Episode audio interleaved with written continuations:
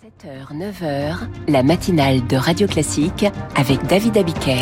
Et le journal est présenté par Charles Bonner. Avec à la une ce matin le patrimoine marocain en danger 48 heures après le séisme des habitations également fragilisées alors que les recherches continuent ce matin. Et puis dans l'actualité également, l'incarnation de la France moche et désuète. Le gouvernement veut transformer les zones commerciales. Et après ce journal, le rapport de force au Niger qui se durcit, ce sera l'écho du monde à 7h40 avec Christian Macarian.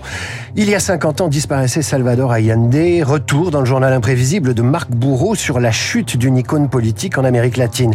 7h55, David Barou nous explique pourquoi la demande de carburant recule en France.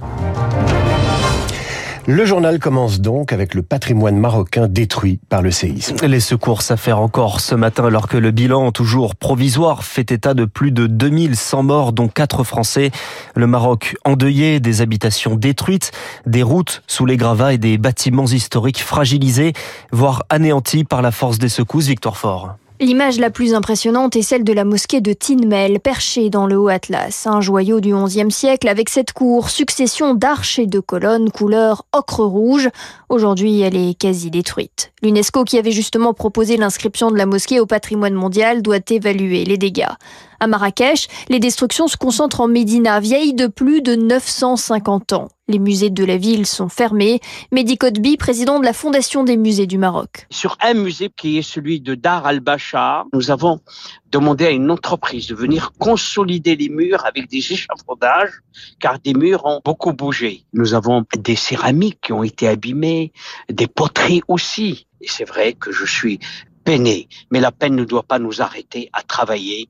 A restaurer et à réparer. Le quartier juif du Mela est touché et le minaret de la mosquée Karbouche, emblème de la place Jemelfna, est presque à terre. Le ministère marocain de la Culture rassemble un budget pour la restauration de ce patrimoine. Fondations et organismes du monde entier frappent déjà à la porte du royaume et des architectes vont s'atteler à la consolidation des trésors de la Médina de Marrakech pour qu'ils ne craignent plus les secousses. Victoire fort, le séisme qui a fragilisé également de nombreuses habitations face au risque d'effondrement et de réplique.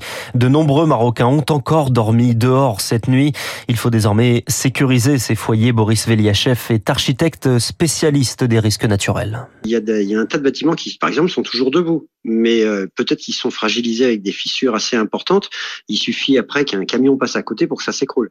Puis on sait aussi qu'il y a des répliques après un séisme toujours, mais qu'elles soient grosses ou petites, ça peut faire euh, complètement céder le bâtiment. Donc par mesure de sécurité, il est impératif très rapidement d'aller diagnostiquer tous les bâtiments. Boris Veliachev avec euh, Eric Kioch. L'urgence, bien sûr, ce matin, c'est la recherche d'éventuels survivants. La communauté internationale a proposé son aide, dont la France. À ce stade, le Maroc accepte celle proposée par l'Espagne, la Grande-Bretagne, le Qatar et les Émirats arabes unis.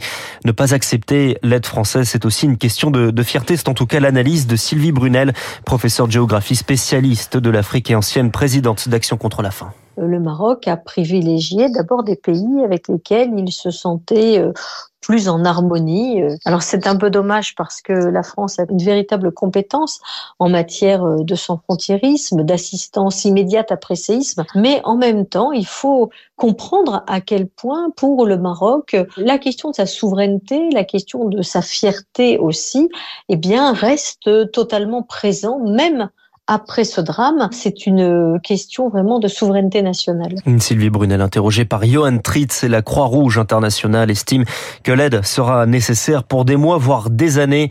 Dans le journal de 8 heures, le directeur du lycée français de Marrakech sera avec nous, Serge Forge, interrogé par Virginie Fulpin. Radio Classique, il est 7h34. Le gouvernement veut transformer les zones commerciales, symbole du passé. Des zones qui marquent la frontière entre le patrimoine des centres-villes et les paysages de campagne, du béton, des parcs King qualifié de France moche, incarnation aussi de la France d'avant, héritage des années 60, mais dont la fréquentation est en baisse. Le gouvernement veut donc présenter un plan aujourd'hui pour redynamiser ces 1500 zones commerciales. En faire, pourquoi pas, des lieux de vie?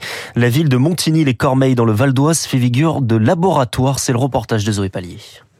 Une route départementale et de chaque côté sur un kilomètre et demi, une enfilade de magasins aux façades grises et défraîchies. C'est très très moche, c'est horrible. On vient que pour euh, l'utile, c'est-à-dire acheter et après on repart. Vous venez pas vous balader Ah non, non, bah, comment voulez-vous balader ici? Il y a plein de voitures et c'est dangereux pour les enfants. Les clients désertent de plus en plus cette zone commerciale. Ces dernières années, avec l'essor des achats en ligne, des magasins ont même dû fermer. 15% des locaux restent aujourd'hui inoccupés. Voilà, merci bien, bonne journée. Sylvie travaille dans une boutique de prêt-à-porter. Là, vous voyez, il n'y a que deux personnes dans le magasin, par exemple. On ne sait pas ce qu'on va devenir. Normalement, ils détruisent tout et c'est une école qui va être à notre place.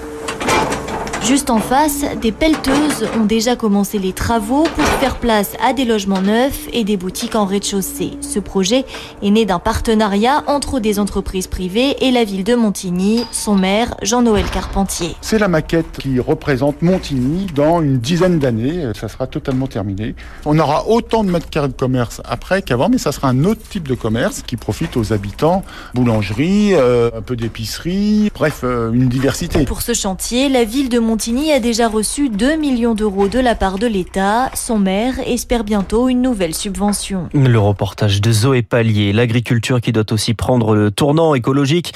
Le budget du ministère va augmenter d'un milliard d'euros l'an prochain avec l'accent mis aussi sur la transmission des exploitations.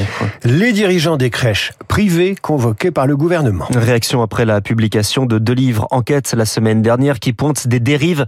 La ministre des Solidarités, Aurore Berger, recevra dans les prochains les dirigeants des quatre structures épinglées et demandera également au préfet d'identifier les établissements à risque. Un scandale qui fait évidemment penser à celui d'Orpea. C'était il y a un an. Les dérives cette fois-ci dans les EHPAD privés. Depuis, à Orpea, la direction a changé. Les actionnaires aussi.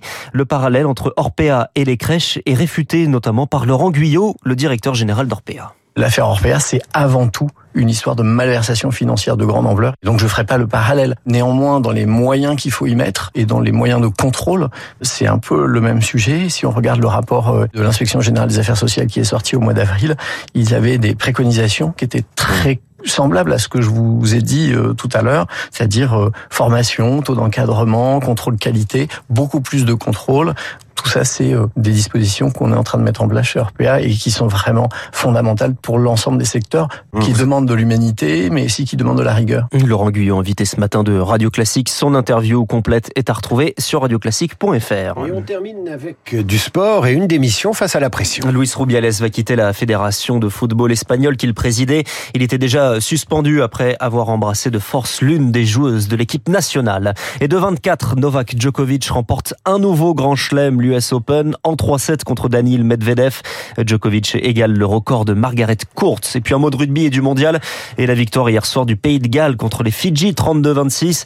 Désormais un peu de repos, pas de match aujourd'hui euh, jusqu'à jeudi pour France-Uruguay. Et un peu de repos pour vous. On vous retrouve à 8h30. Charles Bonner. Prochain rendez-vous avec l'info à 8h. À suivre l'écho du monde. Le ton monte au Niger. La France accusée de préparer la guerre. Retrouvons François Monnier, directeur de la rédaction d'Investir le Journal des Finances.